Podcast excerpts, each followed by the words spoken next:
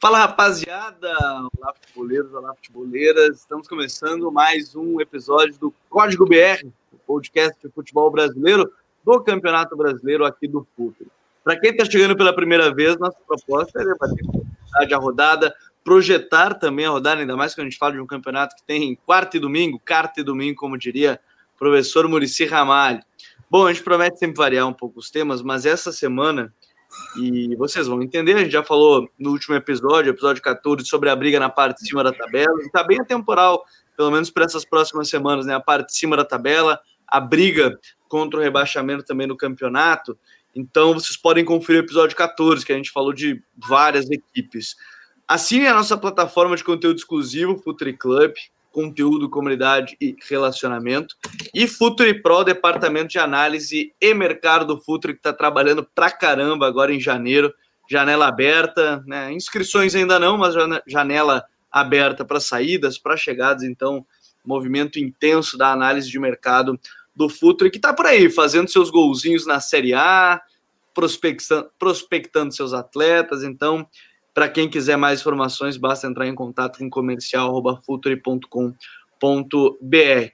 Nessa rodada, final de semana, é, a gente teve muitos jogos, mas como a gente está gravando na segunda-feira, a gente esperou aí finalzinho de Flamengo e, e, Goiás, o clássico Corinthians e Palmeiras, que era da rodada atrasada. A gente também vai projetar muito o que vai acontecer nesse meio de semana, porque, casualmente, o mundo ele conspirou para que a rodada tivesse o confronto dos seis primeiros colocados entre eles. Inter e São Paulo, Atlético Mineiro e Grêmio, Flamengo e Palmeiras. Então a gente vai fazer uma projeção e pegar um rescaldo do que foi na rodada do final de semana. Por isso, aqui comigo, Rodrigo Coutinho. Fala, Coutinho, como é que tá, meu mano? Tudo certo? Fala, Gabriel, tudo certo contigo, com o Jonathan também. Prazer estar com vocês aqui mais uma vez. E um forte abraço para a galera que nos acompanha aqui semanalmente, sempre, batendo esse papo sobre o Brasileirão. Rapaz, eu não, não pude deixar de soltar a gargalhada aqui com a sua imitação do Murici Ramalho. Esse Carta Domingo, meu Deus. Foi bom demais. É muito tempo de Murici aqui no Sul, a gente está acostumado, a gente sempre quer Murici. Pô, Murici, ah, Carta Domingo, Carta Domingo. Ah, é muito Murici. É muito... Só que agora, ele, ele, nesse ano, ele não, ele não podia usar mais essa frase, né? Porque é time que joga sexta, carta, domingo, segunda, terça, Sexta, não tem mais jeito. Quinta. Não tem mais jeito, aí é, é todo dia. Por isso que eu derrubei já o John agora na gravação. Fala, John, como é que tá, meu parceiro? Jonathan Cavalcante, tudo certo? Fala, Gabriel. Fala, Rodrigo Coutinho. Você é um gênio, amigo. Você é um gênio. Murici também, né? Com essa tirada genial dele. Vamos aí falar sobre esses confrontos no G6, né? Jogos importantes aí no meio de semana. E também falar um pouquinho do que aconteceu, né? Falar um pouquinho do que aconteceu nessa última rodada e também já projetar a trigésima primeira. É, daqui a pouco eu vou bater no braço e dizer que aqui é trabalho, aquela coisa toda, bando chinelinho que tem nesse grupo aqui. Quem, é que foi, quem foi que falou? Foi o. Acho que foi o Coutinho falou no episódio do no chinelinho não joga com o Luxemburgo. Vamos trazer o Luxemburgo também já. Estamos contratando o Luxemburgo aqui. O pessoal vai ser, é. vai ser mandado embora. Tem que trazer o Celso Rotti.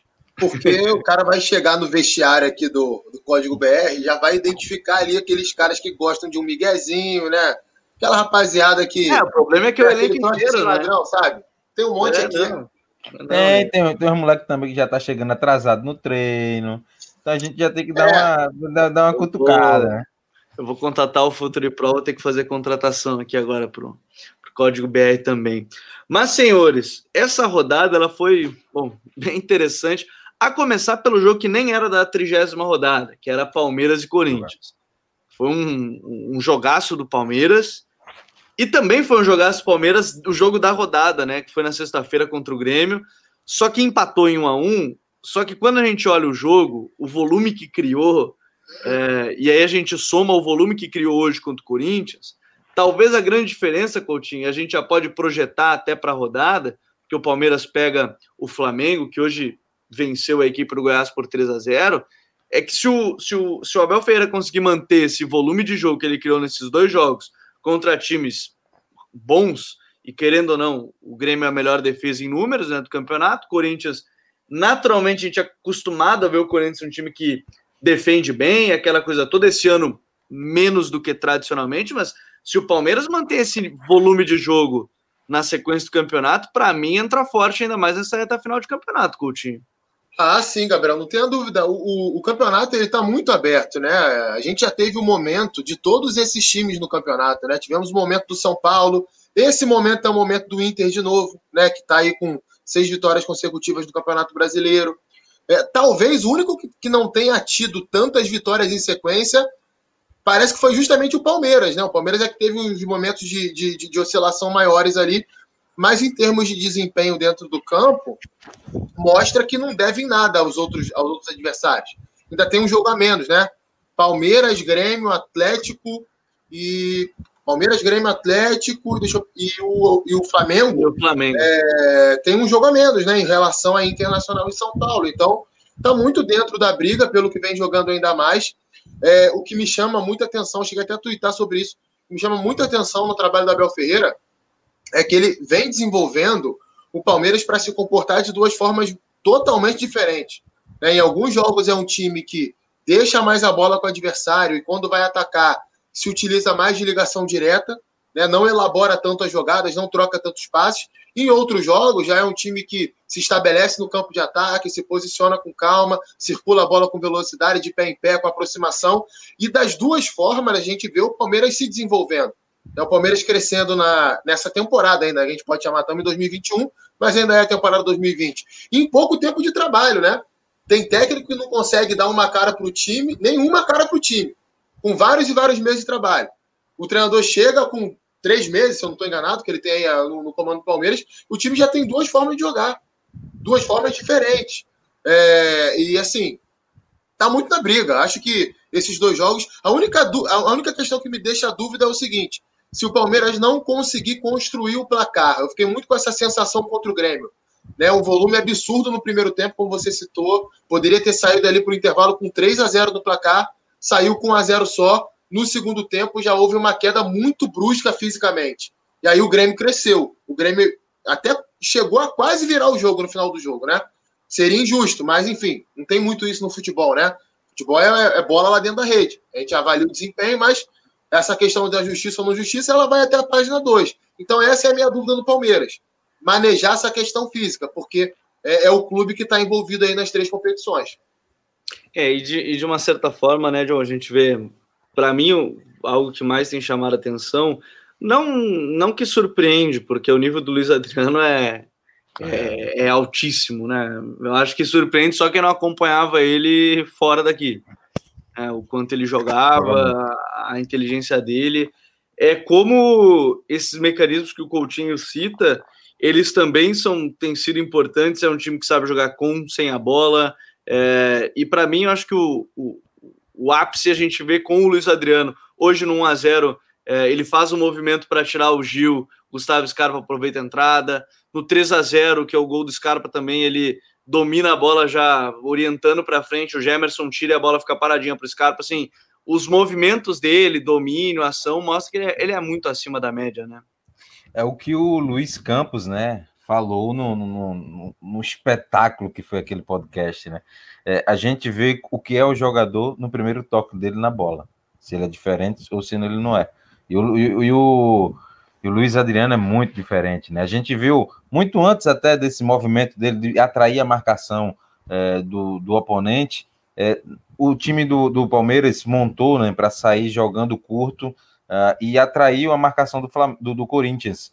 E aí o Corinthians jogou com sete jogadores encaixando a marcação. O time do Palmeiras conseguiu romper a primeira, a primeira zona de pressão. A bola chegou para o Luiz Adriano e ele uma bola difícil, né? uma bola forte foi passada para ele do, do, do lateral direito, do, do Mike, e aí ele conseguiu com o peito dar prosseguimento à jogada, né? dar fluidez. Ele, ele com poucos toques na bola, ele consegue dar fluidez, né? Ele como se fosse um, um tipo um, um, playmaker da equipe do, do Palmeiras, ele concentra bem as jogadas e consegue distribuir muito bem. Uh, o movimento que ele fez para o primeiro gol do Rafael Veiga foi espetacular, né? Criou todo o espaço para o Rafael Veiga conseguir finalizar no espaço entre os dois zagueiros do, do Corinthians. É um jogador acima da média e, e o, o, Abel tá, tem conseguido, né? O Abel é um mérito muito do Abel é ter conseguido dar consistência aos jogadores, né? Regularidade. A gente vê que os jogadores se sentem confortáveis a, a, a atuar da forma que o Abel propôs. Muitos, o, o, o, Luiz É, eu acho que isso também se deve ao fato do Luiz já ter uma carreira europeia, uh, já tem um pouco mais de afinidade com as ideias, com a linha de trabalho do, do Abel Ferreira. Uh, mas a gente também vê que jo outros jogadores vêm também num momento, numa crescente muito boa. O, o, o Zé Rafael, o Zé Rafael teve um, um, um processo de, de adaptação ao Palmeiras um pouco até conturbado, né?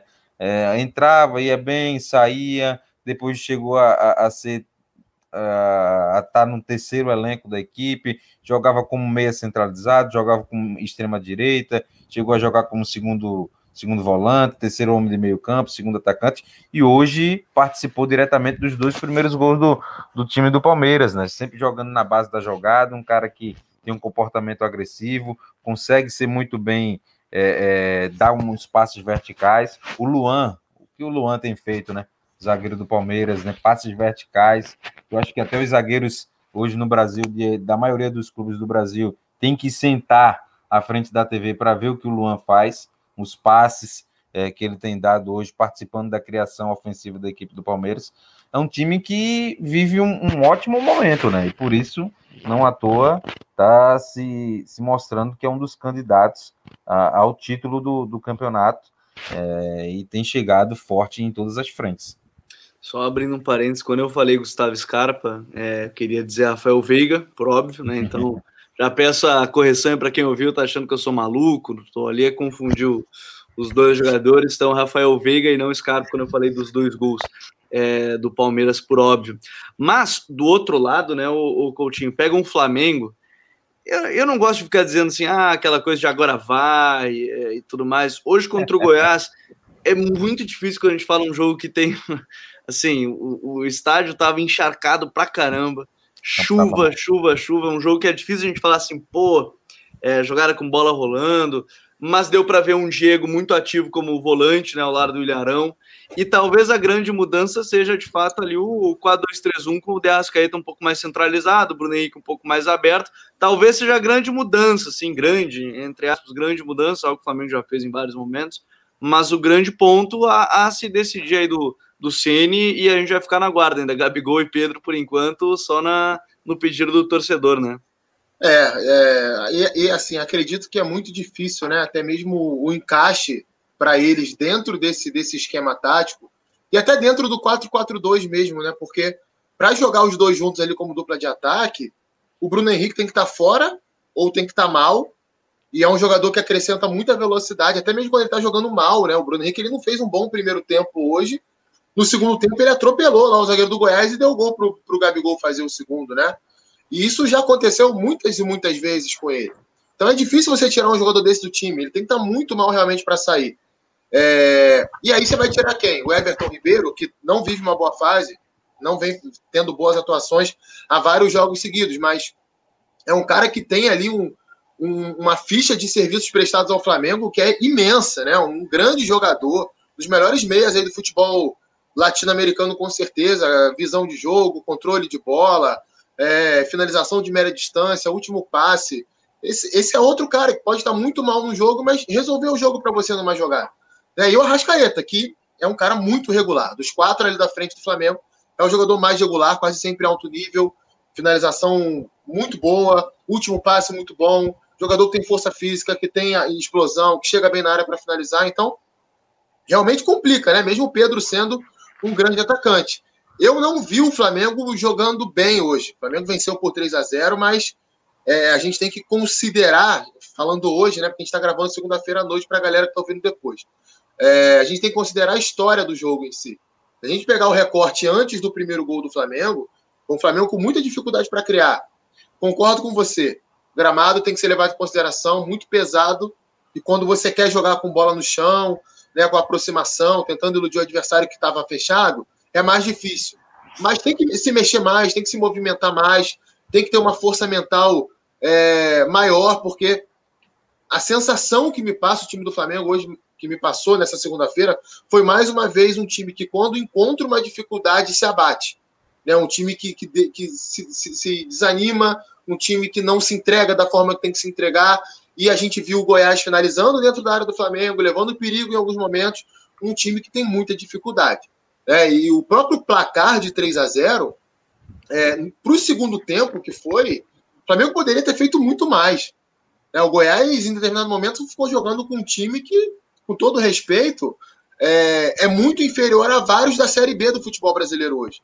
Né? Muitos garotos sem nenhuma experiência, é, jogadores que não têm condição de jogar a Série A do Campeonato Brasileiro. A gente viu isso acontecer e o Flamengo, mesmo sem jogar um grande futebol, fez 3 a 0 no Goiás no segundo tempo. Então, eu ainda quero ver mais, sabe? Eu, eu ainda não fiquei assim seguro que o Flamengo possa fazer uma reta final do Campeonato Brasileiro em alto nível e se postular o título. Em termos de pontuação, matematicamente, pode chegar, mas em termos de desempenho, eu ainda não acredito, não, Gabriel. Vale destacar o jogo atrasado do Flamengo é com o Grêmio, é um dos jogos atrasados do campeonato. E fora de casa, né? É, aqui na Arena, e o jogo do Palmeiras atrasado é o jogo contra o Vasco, que vai ser disputado aí. No, o, o, Palmeiras vai ter uma semana, próxima semana agora, de jogos bem próximos, devido à adesão da Libertadores da América, assim como o Santos. E, e, e, os jogos atrasados vão se, vão se definindo aí no, no, no, campeonato. Agora, é, esse é um jogo que, inclusive, a gente está. Tô, tô, muito na expectativa esse Palmeiras e Flamengo.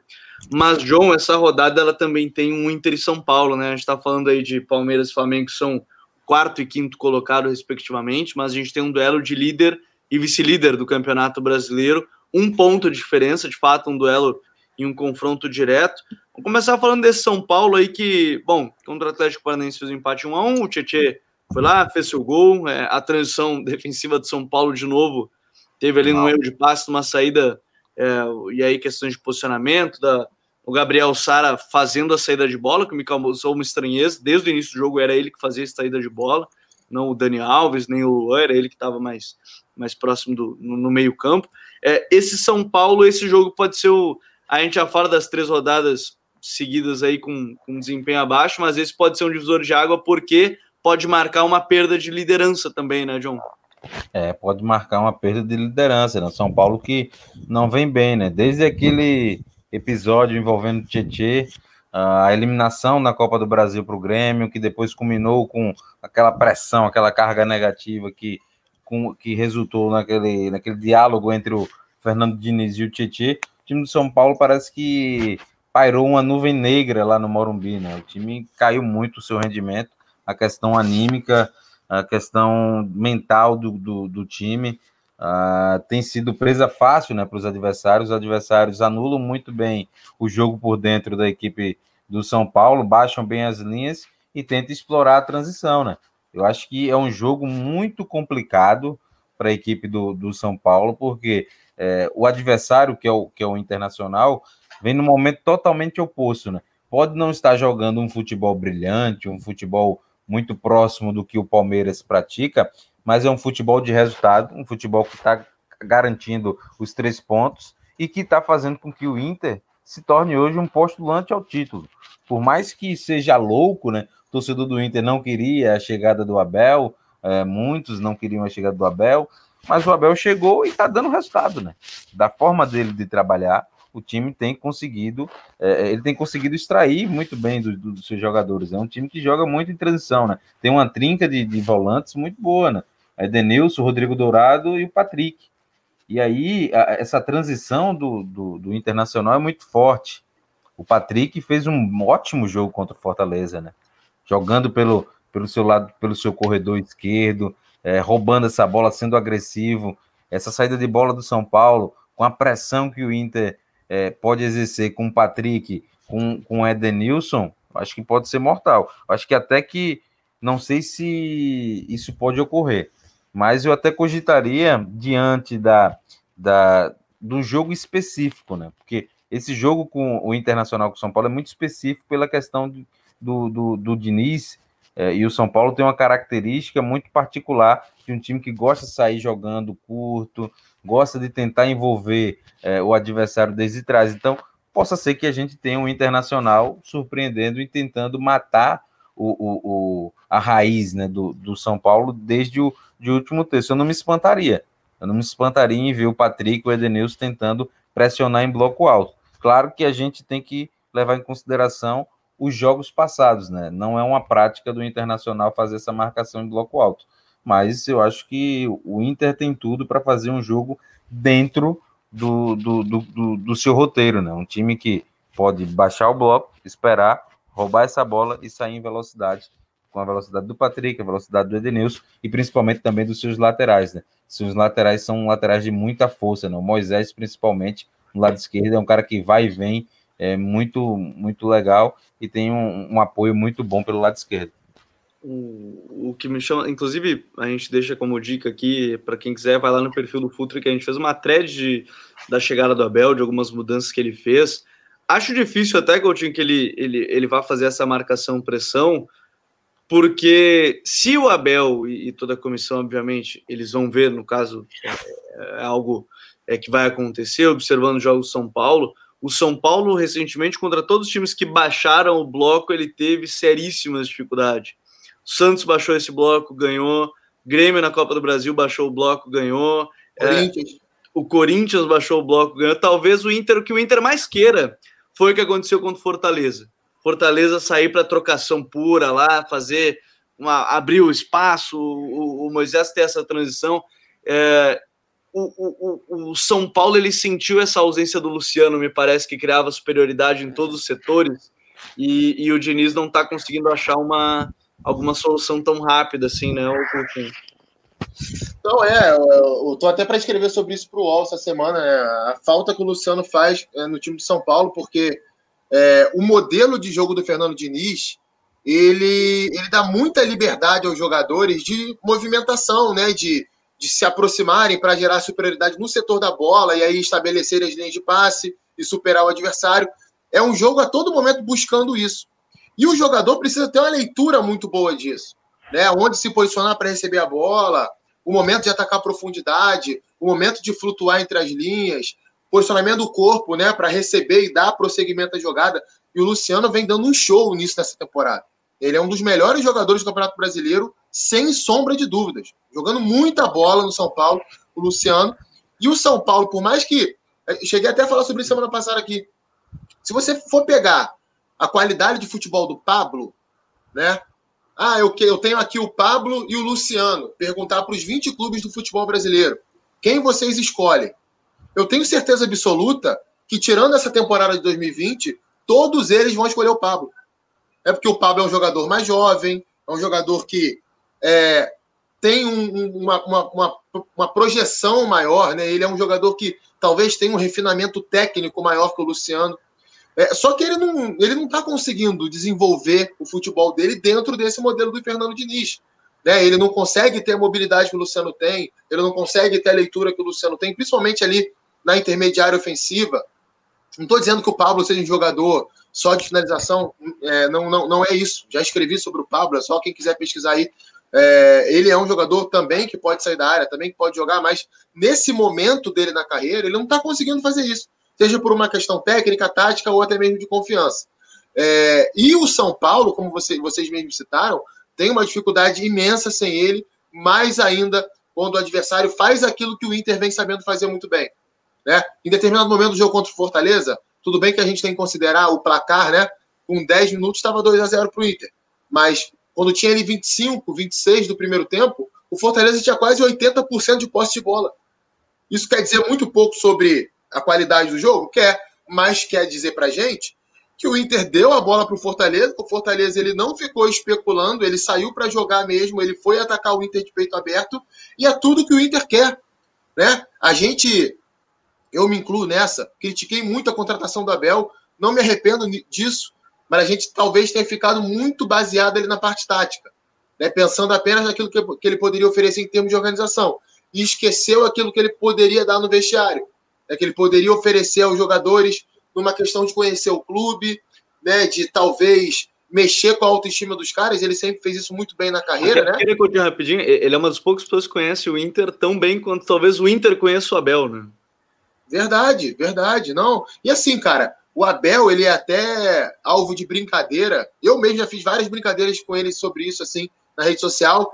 É, tudo para ele é maravilhoso. Todo jogador é sensacional, né? Ele faz elogios assim totalmente fora do padrão alguns jogadores medianos.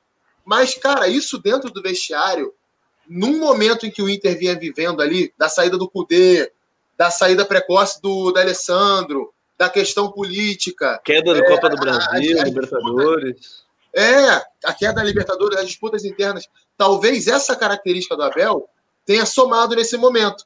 E aí a gente pega o jogo do Inter, por exemplo, os jogos do Inter com o Abel, muitos e muitos jogos ruins, tá? O Inter jogou mal vários jogos com o Abel. O Inter, inclusive, teve uma sequência de derrotas no início com o Abel. Mas em nenhum jogo você via um time preguiçoso, você via um time desanimado. O time sempre lutava, o time sempre brigava, o time sempre buscava o resultado. E isso pode parecer muito pouco, e realmente é, mas quando você começa a encaixar a parte tática, quando o time começa a pegar confiança na forma que o treinador está organizando o time, somado com essa questão de gestão do vestiário, a tendência é crescer. Eu não estou dizendo aqui que o Inter está jogando futebol maravilhoso, não. Eu tenho certeza que o Colorado mais exigente gostava muito mais do time com o Eduardo Cudê do que gosta hoje com o Abel Braga, né? Não que também fosse um time maravilhoso, espetacular, não, mas você percebia que era um time que tinha mais repertório de jogo. Hoje não, é aquilo. Fecha a casinha, joga com ligação direta ao contra-ataque. Tá ganhando assim. Tá vencendo assim, tá pontuando assim. Tá um ponto do líder do campeonato. Quem é que vai dizer que não vai brigar pelo título nesse campeonato brasileiro? Que não se confia em ninguém? Não dá para dizer isso, não. O Inter tá assim na briga. O Inter hoje, hoje, dia 18 de janeiro que a gente está gravando, o Inter consegue ser um time mais confiável que o Flamengo. Para disputar o Campeonato Brasileiro, para disputar o título do Campeonato Brasileiro, mesmo o Flamengo com o elenco maravilhoso que tem. Mesmo o Flamengo, em alguns momentos, fazendo jogadas ali que o Inter não consegue fazer. Mas a realidade hoje é essa. O Inter é um time de contra-ataque, um time de ligação direta, é um time que luta, que marca forte e sai em velocidade. E está ganhando jogos assim. A minha, a minha grande questão, até sobre isso que o Coutinho está falando, é que é, a partir do momento que encaixou também o tático, é que o Inter se tornou um time difícil de, de criar chances contra. É, se criou, o Ceará criou bastante, de fato, acho que foi o jogo que mais se criou, mas os outros foi tudo muito difícil, foi complicado. Agora perdeu o Moledo, entrou o Lucas Ribeiro, que querendo o Moledo ainda era um balizador nesse modelo de linha baixa, mas é, é, é, interessante, e aí a comparação feita com, com a questão do Eduardo Cudê, eu dou até mais um spoiler da thread para quem já não viu lá no Twitter, é que os números Todos os números são muito, muito parecidos, todos eles. Os dois tiveram terceiro melhor ataque, terceiro melhor defesa, os dois tiveram média de 1,6 gols por jogo, os dois tiveram média de 10 finalizações partidas, os dois tiveram média de 11 finalizações contra é, por jogo. É, é, tudo muito parecido com ideias diferentes. Também acho legal a gente botar em pauta que é, é dá para fazer futebol de outras ideias. Às vezes tem mais, menos repertório, mas encaixou, querendo ou não, nesse jogo do, do Abel, aí tá, tá encaixando com o Inter. O Abel conhece o modus operandi do clube, né? Então isso ajudou bem, como o Coutinho disse, conhece mais ou menos como é que funciona essa, essa estrutura. E agora aí, precisa, John... Agora, Gabriel, só precisa encontrar um, um, segundo atacante, né? O que o Vidal ainda não, não encaixou tão bem, né? É, o ponta pode... direita é, o, é, é, é, talvez o ponto que ele colocou, o Caio Vidal acho que vale destacar, ele colocou, encaixou no primeiro momento, mas ainda não é exatamente o nível que precisa, né? É, mas, mas assim, até ele, até ele, realmente, ele não fez um jogo bom contra o Fortaleza, não. E, e, tem, ele tem muitos problemas técnicos, assim, né? O Caio Vidal, ele não é um jogador de refino técnico. Mas até ele, é, dentro dessa proposta, ele encaixa. Né? Até, até ele não jogando bem muitas vezes, ele ganha algumas jogadas, ele é um jogador de muita força física, ele tem muita, ele dá um volume grande ali pelo lado direito. É, e, e, e, como é curioso, né, essa, essa observação do Jonathan, me faz lembrar o seguinte: é, até mesmo a lesão do Thiago Galhardo abre espaço para um outro jogador que também encaixa muito mais no modelo que o Abel quer, que é o, Abel. o, o Yuri Alberto. Né, um jogador que ataca mais espaço, mais forte, sustenta melhor de costas. O Abel Hernandes também é esse jogador que sabe fazer isso muitas vezes. Então, cara, assim, é, eu vejo realmente o Inter disputando esse título até o final. Vai muita gente falar ah, futebol feio, é, o Abel tá ultrapassado, é isso e aquilo, mas como, como o Gabriel citou aí, né, existem muitas formas de você jogar futebol e, e, e vencer. Né? Não precisa jogar bonito sempre. Eu vejo muito dessa forma aí. E o São Paulo, e só voltando ao, ao São Paulo, Gabriel e Coutinho, eu vejo o São Paulo um pouco inconsistente, né? Ele tem uma ideia muito clara de jogo, né? De tentar buscar fazer uma, uma roda de bobinho grande, aproximação do, dos jogadores, tentar ter superioridade numérica no setor de campo que a bola está. Mas nos últimos jogos, se a gente observar, é, existe uma, uma pressão, e isso é, é, é nítida dentro de campo, para que o time possa tomar a frente do placar. Então, isso passa para o jogador essa ansiedade. A gente vê que o time do São Paulo se desfaz da bola, né? Tenta o cruzamento antecipado a todo momento, né? Virou, virou um time que busca muito esse cruzamento e nem sempre tem esse cara de, de, de finalização tão boa né, dentro da grande área. Claro que é, perdeu o Luciano, tem também uh, o, o, outro atacante que é o. O, o Brenner. O Brenner também é um homem que também precisa de poucos toques para finalizar, mas ele não é um exímio cabeceador, né? Quem são caras que cabeceiam bem são Trellis, é, que, que, que vai no oposto do que o Diniz quer. Eu vejo que o São Paulo está no, tá numa encruzilhada, né?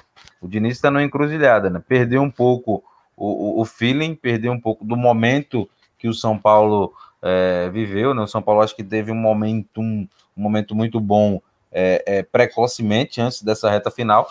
E agora o time tá, tá, tá meio que perdido, né? Não, não sabe mais, não tem mais a confiança de buscar esse seu jogo apoiado, de, de tentar envolver o adversário para infiltrar e conseguir as finalizações. Tem, tem, tem buscado soluções um pouco rasas de, de, de, tentar cruzar essa bola de qualquer forma. Né? O Igor Gomes, é, se eu não estou enganado, no jogo no clássico contra o Santos, acho que ele foi o cara que deu mais cruzamento no jogo, né? Sempre pegando essa bola e cruzando, né? pegando essa bola cruzando ali do lado direito, não buscando um jogo associado, não buscando um jogo apoiado. Eu acho que precisa ter uma tranquilidade. A chegada do Murici, eu acho que pode agregar nisso, mas é, é, é um momento muito delicado para o São Paulo nessa reta final. É, o São Paulo tem aí, e, e não é uma tendência, é, é, uma tendência, na verdade, Luciano até participar do jogo de quarta-feira, o que me gera também uma, uma curiosidade para essa partida.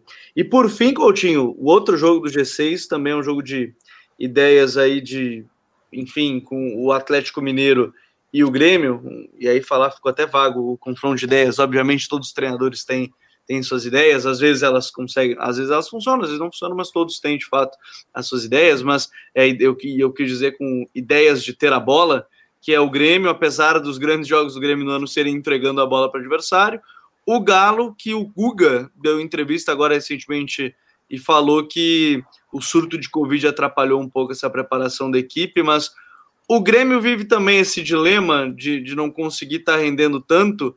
Me parece muito, Coutinho, porque o Jean-Pierre não consegue ter intensidade durante os 90. O Maicon entrou bem no jogo contra o Palmeiras, assim, mas foram 15 minutos. A gente precisa ver o Maicon 90 também.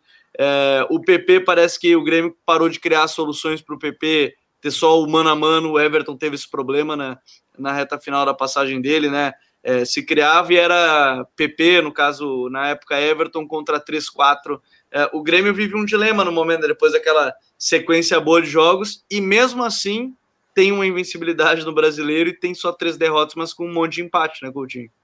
É, pois é, assim, é, a, a sensação que eu fico do Grêmio, assim, nesse momento da, da temporada, é a mesma de outros momentos e de dois anos, mais ou menos. Quando o Renato ele não tem é, um mote para o jogo, vamos, vamos supor, o Grenal é um mote muito forte para ele, né? De manter. Até no final da Copa do Brasil. É, final de Copa do Brasil, ou então ele cria alguma, algum, algum duelo entre ele e o treinador adversário, ele consegue mexer com o brio dos jogadores. isso aí é muito Michael coisa... Jordan, ô Coutinho, isso aí é muito Last Dance, o cara pega pessoalmente ali o negócio. Pois é, ele, ele maneja muito isso, e eu não estou falando aqui que isso é um demérito, não, tá? Ele, é um mérito dele. Ele tem esse mérito os bons treinadores, né? O Mourinho é, é craque nisso. O Mourinho fez muito isso ao longo da carreira e já conseguiu vencer título assim, vencer jogo assim, contra equipes mais fortes. Agora, não pode ser só isso também, né, gente? Aí a gente tem que, que, que fazer a seguinte análise. Né? O Renato vai fazer cinco anos no comando do Grêmio. Não pode um treinador há cinco anos no cargo, é, um time apresentar em muitos jogos grandes, em confrontos diretos contra adversários fortes, um repertório de jogo tão pobre. Sabe? Um, se, se, o adversário sai na frente, bate desespero, porque aí o time vai ter que criar espaço, vai ter que, que produzir mais jogadas e muitas e muitas vezes o Grêmio não consegue fazer isso. Eu até acho que esse jogo contra o Atlético Mineiro ele vai oferecer ao Grêmio um cenário com o qual o Grêmio vem conseguindo lidar bem, que é o adversário mais com a bola, o Grêmio fechado explorando o contra-ataque. É, talvez isso não aconteça ao longo dos 90 minutos, mas em grande parte do jogo vai acontecer, até porque a gente conhece bem o estilo do São Paulo. Com raríssimas exceções, ele abre mão do estilo de jogo dele, né, que é ter a bola, de se estabelecer no campo de ataque. Ele sabe muito bem contra quem ele vai fazer isso. Dá para contar nos dedos os jogos que ele fez isso recentemente aqui no Brasil. É, talvez só contra o Flamengo recentemente ele tenha feito isso. Em outros jogos, não. O time dele sempre tenta ter a bola, faz lá o, o, o ataque posicional, buscando as interações, tentando circular a bola com, com, com velocidade. Tem seus problemas de transição defensiva, tem seus problemas na última linha de defesa quando entra em fase defensiva, e tudo isso o Grêmio pode, pode explorar. Até acho que seja um bom cenário para o Grêmio, mediante a tudo que eu estou citando. Mas é muito pouco. Acho que o Renato ele tem que ser mais cobrado, sim. Ele tem que dar respostas mais contundentes, não as respostas que ele gosta de dar nas coletivas. Não, não é resposta verbal que eu estou falando. É resposta uhum. de organização de time dentro do campo. Acho que é muito pouco para um treinador que vai fazer cinco anos num, num time que não dá sinais ali de desgaste com o elenco, não dá sinais de desgaste com a diretoria, oferecer o que ele oferece dentro de campo. Né? É claro que é, é, um time que mentalmente é muito forte. A gente citou aqui o jogo contra o Palmeiras, sexta-feira passada. Tomou um apavoro no primeiro tempo que poderia terminar 3 a 0 o intervalo Palmeiras. Mas terminou o jogo quase virando o jogo. É um time que tem força mental. É um time que consegue se, se ajustar ao longo do jogo, mesmo levando uma massa do time adversário. Mas realmente acho que falta falta um trabalho melhor, falta um time com mais padrão ofensivo, com mais ideias, com uma variação maior de jogo. Acho que isso falta para o Grêmio. Agora, o Coutinho, isso também não, não, passa também pela, pela imposição dos jogadores, né? Eu vejo que, o, o, na minha avaliação, o trabalho do Renato para o elenco, se a gente analisar o elenco hoje do, do Grêmio, é um elenco modesto para meio de tabela, né? Você tem, claro, um, um ou outro jogador uh, que, que desponta. Claro que tem o dedo dele na contratação, a gente, eu e o Gabriel até conversava isso em off, tem o dedo dele na contratação, é ele que pede. É, aí pode ser que haja um erro de avaliação na hora de contratar.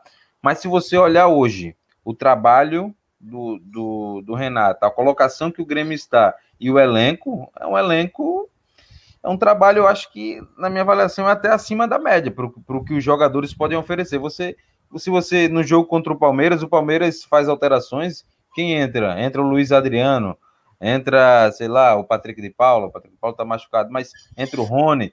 No Grêmio entra quem? Entra o Ferreirinha, entra o Everton. Claro que foi ele que pediu, mas eu acho que o, o, o que ele, dentro do que ele tem, da, da, das peças que ele tem, acho que o Grêmio faz um, um, um ano muito regular, né? Um, o grande problema do Grêmio e do Renato é que ele criou uh, um bom trabalho no, nos últimos anos, 2016, 2017 principalmente, mas depois de, do, ele, ele não conseguiu é, mais é, é, contratar, né? Conseguiu selecionar bons jogadores para que ele pudesse dar essa resposta, principalmente no aspecto de, de, de treinamento de, de fazer o time dar, dar, dar melhores respostas, né? Pois é, mas é justamente dentro disso que eu entro, né? Porque será que o elenco do Grêmio lá em 2016 ele era muito melhor do que o elenco de hoje? Eu acho até que não. Eu acho que o elenco do Grêmio hoje ele é mais equilibrado do que todos esses últimos anos que o Grêmio teve aí. A gente pega, por exemplo, a lateral direita, agora não que o Orejuela está machucado, mas você tem lá Vitor Ferraz e Orejuela, dois laterais que no ano passado foram disputados por vários clubes brasileiros. Ele tem, ele tem os dois no elenco. Você vai, você pega a zaga ali, você tem Jeromel e Kahneman, que já viveram momentos melhores, mas você tem no banco o Rodrigues, que quase sempre que entra não compromete. Você tem, você tem o, o David Braz, a mesma coisa. Não, eles não têm o mesmo nível da dupla titular, mas qual é o time também brasileiro que tem a dupla reserva do mesmo nível da dupla titular? O que eu quero, o meu ponto é o seguinte: é, o resultado do Grêmio no campeonato ele não é ruim, não é exatamente o resultado. O Gabriel até citou é o time que menos perdeu no campeonato. É um time difícil de você vencer. É carne de pescoço. Não, não, não, não é simples você bater o Grêmio. A competitividade existe. O que eu questiono é: não dava para fazer um pouquinho mais ofensivamente? Será que não dá para esse time jogar um pouco mais? Ampliar um pouco mais as ideias desse time? E às vezes não ficar dependente de uma ligação direta para o Diego Souza ganhar, né? Ou é, aquela mesma movimentação de sempre, a mesma movimentação. Os pontas variando para o centro, os laterais no corredor, e a partir daí não acontece nada. Depende da, da qualidade individual do jogador de tentar uma jogada. Depende do Jean-Pierre achar um passe. Eu concordo com o Gabriel. Né? Vem tendo atuações vergonhosas, né? Tá parecendo ali um cara de 40 anos jogando no meio campo do Grêmio. Tem gente achando que o Jean-Pierre vai jogar no Ajax, vai jogar. Gente, vamos devagar. Futebol europeu com essa intensidade aí, ele não passa nem na esquina. Com todo respeito a ele. Né? Ele tem que se desenvolver um pouco mais em cima disso. Se ele não se conscientizar ele tem que ganhar mais velocidade, de raciocínio, ele tem que se aprimorar fisicamente, ele tem que contribuir mais defensivamente, ele tem que fazer transições melhores, ele não joga na Europa. E não, não tem um joga sobre isso, né? Tem um detalhe sobre isso que não é só a gente está cobrando aqui, mas o Renato tem no mínimo umas cinco coletivas que eu lembro que eu fiz elas, as trabalhei nas coletivas, ele falou que o Jean precisava estar ligado, que o Jean precisava contribuir. Então, assim, é, às vezes vai parecer que o torcedor vai dizer: ah, não, vocês estão cobrando aí o, o Jean por algo que ele não pode oferecer. Olha, o treinador também cobrou por algo que imagino que o treinador também acompanha e sabe que ele pode oferecer. Porque a qualidade técnica do Jean, eu acho que todo mundo concorda, ela é muito acima da média. E Só pode, que né, aí vai faltar um dos pilares do, do, jogo, né? E pode oferecer, e pode oferecer. Ninguém está pedindo aqui que o Jean-Pierre vire o Patrick do Internacional. Não é isso que a gente está falando. Né? A gente não está dizendo isso. A gente só quer um pouco mais de, de concentração no jogo, sabe? Intensidade. É, não é que ele vai correr 30 km por hora, não é isso, não. É um, um pouquinho mais de velocidade na circulação da bola, competitividade para receber de costas, atenção, concentração. Tudo isso ele pode oferecer mais porque recentemente ele ofereceu. A gente está cobrando aqui de um cara que já mostrou isso recentemente. O Jean-Pierre, que chegou no profissional do Grêmio e barrou o Luan, botou o Luan no banco de reservas, tinha tudo isso que a gente está cobrando aqui. Ninguém está querendo que, que ele, que ele é, violente a característica de jogo dele. Não é isso. A gente só quer que ele seja um pouco mais competitivo, porque futebol para isso ele tem. Mas, até para arrematar essa questão que o Jonathan levantou, é, eu, acho, eu acho sim é, você tem dois centroavantes como Diego Souza e Turim, cara. Olha, olha o Turim é um centroavante muito bom para o nível do futebol sul-americano. Né?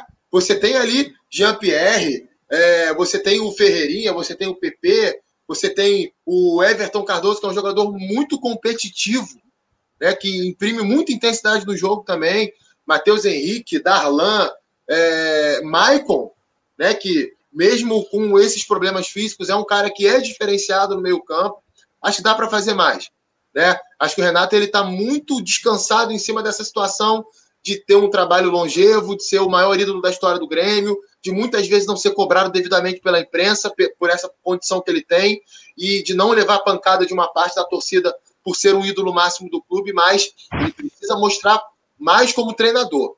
Acho que ele fala muito e mostra pouco dentro de campo. É a minha visão do, do, do trabalho do Renato Gaúcho. E de uma certa forma, eu de fato tenho muita curiosidade. Não sei se ele vai permanecer ou não, o contrato dele até o final do, do campeonato. É, talvez renove mais alguns dias, porque tem a final da Copa do Brasil, que deve mudar, enfim. Né?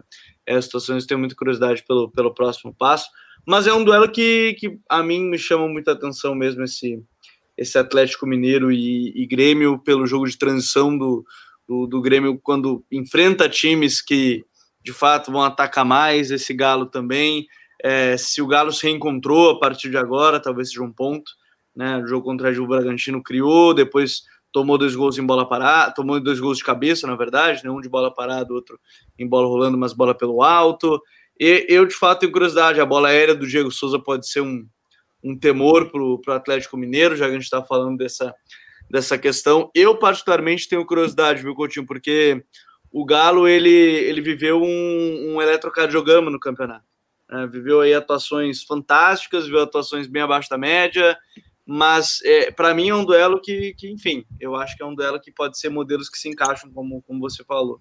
Sim, ainda tem, ainda tem uma questão, é, o, o, o Atlético ele é, um, ele é um time muito fácil de você conhecer. Quais são os problemas do Atlético? Dificuldade de, de converter em gols as muitas chances que cria. Não dá para dizer que é um time que não cria. Até quando o Atlético joga mal, o Atlético cria para caramba. É, segundo ponto, transição defensiva, que é muito irregular, desorganizada muitas vezes e lenta outras vezes. E problemas na última linha, né? Um espaço muito grande entre zagueiro e lateral, zagueiro e zagueiro, sistema de cobertura não funciona tão bem. E, são, e esses três problemas são exatamente os três problemas do Santos na temporada passada. É impressionante isso. Né? O Santos de 2019 ele, ele tinha os mesmos problemas do Atlético Mineiro de 2021. E o treinador é o mesmo. É, é, é não é por acaso. Não estou falando que São Paulo é fraco, não, tá, gente? São Paulo é um grande treinador. Mas a gente vai identificando os padrões, na verdade, a gente acaba identificando, são esses padrões, né? Pois é, mas também vamos, vamos, vamos cobrar um pouquinho, né? Precisa melhorar um pouquinho nesses pontos aí. O Galo gastou quase 200 milhões de reais e não trouxe um cara incontestável ali para jogar de nove. Como é que o, o, Atlético gasta 20 milhões no Marrone, gente? Como é que gasta um milhão e meio no empréstimo do Bueno? Sabe? São coisas que têm que ser cobradas e que o São Paulo está à frente disso. É ele que, que motiva esse tipo de investimento, que, no meu modo de entender, é equivocado.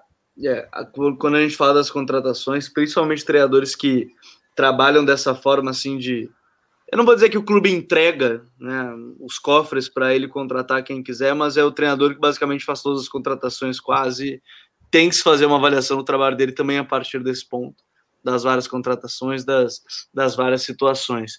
Mas, senhores, a gente vai ter uma rodada quente aí de meio de semana, depois final de semana também, até porque tem clássico Grenal, um dos, um dos fatores também da rodada 30 e 32. A gente está chegando na rodada 31 do Campeonato Brasileiro, a gente está chegando nessa reta final.